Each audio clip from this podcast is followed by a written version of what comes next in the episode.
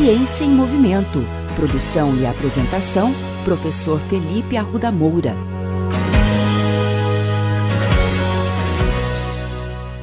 Do dia 23 a 25 de outubro de 2019, ocorreu na UEL o 28º Encontro Anual de Iniciação Científica. Trata-se do principal evento científico para os alunos de graduação com e sem bolsa apresentarem seus primeiros projetos científicos desenvolvidos ao longo de um ano, com orientação de professores e pesquisadores da universidade. Em 2019, tivemos vários estudos relacionando a importância do exercício físico e esporte para a saúde, bem-estar e qualidade de vida de pessoas das mais diversas faixas etárias. A coluna Ciência em Movimento trará uma série de episódios apresentando alguns desses trabalhos.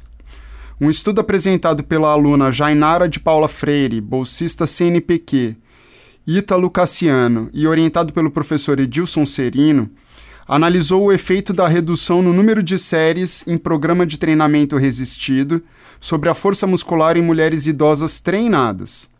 A prática do treinamento resistido tem sido recomendada para o aumento da força muscular e melhoria da capacidade funcional em idosos. No entanto, os benefícios associados ao treinamento são dependentes da correta manipulação das variáveis que compõem o programa. Dentre elas, a redução do volume de treinamento, como por exemplo o número de séries, o número de repetições é, realizadas durante o treinamento, ainda é desconhecida da literatura na população idosa. E caso seja efetiva para a manutenção ou melhoria da força muscular, poderia, além de reduzir o, o tempo total da sessão de treinamento, diminuir o número de esforços repetitivos sobre articulações desses idosos, muitas vezes fragilizadas com o avançar da idade. Nesse estudo, 50 mulheres, após serem treinadas durante 20 semanas, em um treinamento resistido composto por três séries de exercícios, foram submetidas a oito semanas de um novo treinamento, divididas em três grupos. Um grupo realizava uma série, outro grupo duas séries e o outro três séries de exercícios.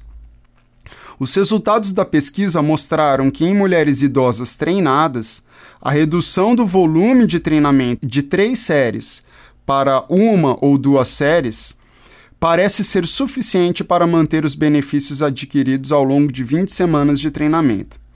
Contudo, a realização de três séries pode proporcionar a continuação dos ganhos de força muscular, principalmente de membros inferiores. Por fim, mais importante que isso, não podemos nunca nos esquecer dos grandes benefícios físicos e psicológicos gerados pelo treinamento para a população da melhor idade.